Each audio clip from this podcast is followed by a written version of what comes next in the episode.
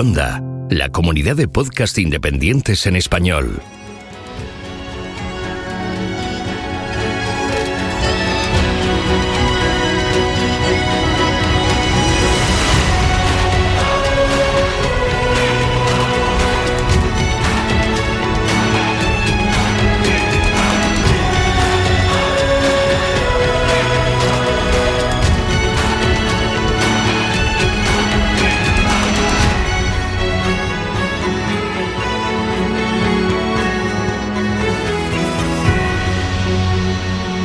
Bienvenido a GeoCastaway. Muy buenas a todos y a todas.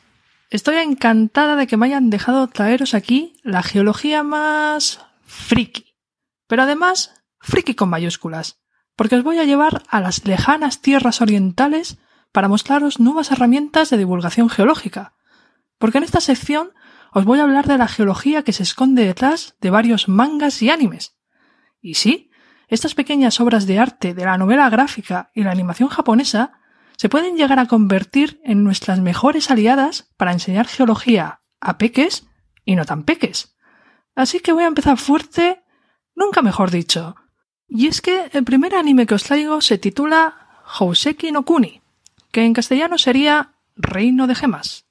Dejando de lado que es una obra un pelín rara y que cuesta entender de primeras, este anime está protagonizado por una serie de minerales y piedras semipreciosas con forma de chicas adolescentes que interactúan entre ellas. Y lo más interesante es que cada vez que aparece un nuevo personaje en la historia, nos incluyen una pequeña ficha con sus características básicas. Lo primero que aparece es el nombre de ese mineral. En segundo lugar, la categoría, es decir, la clasificación mineral a la que pertenece, fosfato, sulfuro, etc. Lo tercero que encontramos es su fórmula química.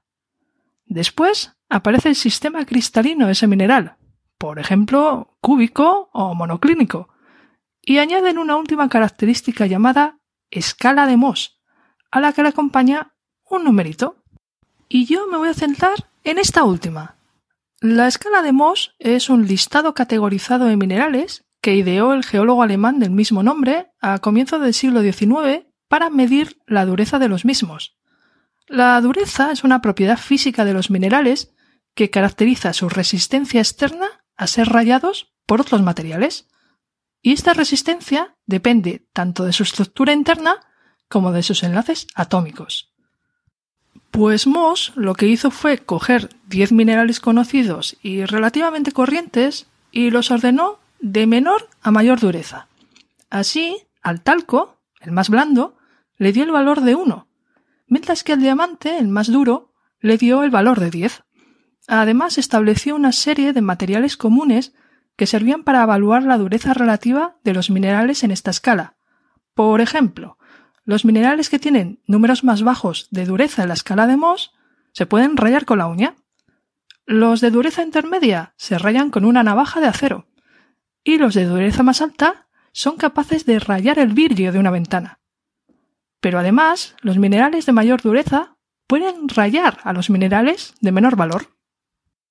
Pues esto es exactamente lo que vemos en el anime, ya que cuando nuestras protagonistas interaccionan entre ellas, si una de mayor dureza se choca con otra de menor dureza, esta última se rompe en mil pedazos. Em, vale, ya sé que esto es una exageración que podemos considerar como una licencia artística, aunque nos lo están recordando continuamente a lo largo de casi todos los capítulos, ya que es un asunto importantísimo la trama de la obra. Por eso aparece esta propiedad en la ficha identificativa de las gemas, en lugar de hacer alusión a otras como el color o el brillo. Y es que, aunque parezca una tontería, la dureza es una de esas propiedades identificativas aproximada que utilizamos los geólogos y geólogas directamente en el campo, antes de llevarnos las muestras al laboratorio para hacer un montón de análisis más detallados de su composición y entonces darle el nombre real a ese mineral.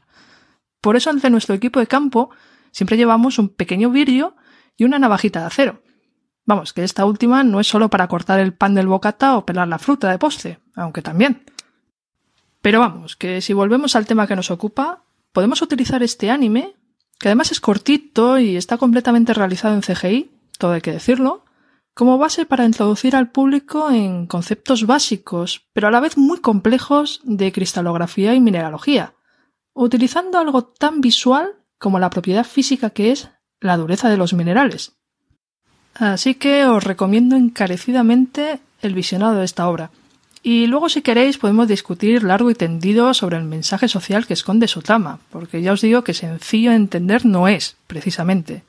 Además, también conoceréis el nombre de minerales un poco raros, porque la protagonista es una fosfofilita, que os aseguro que no tenía ni idea de que existía hasta que me vi el anime.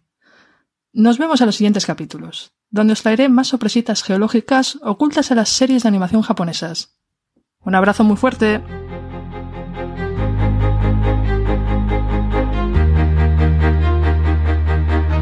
Envíanos tus comentarios, preguntas o sugerencias a geocastaway.gmail.com. Puedes escribirnos en nuestra web geocastaway.com. Búscanos en Facebook y en Twitter.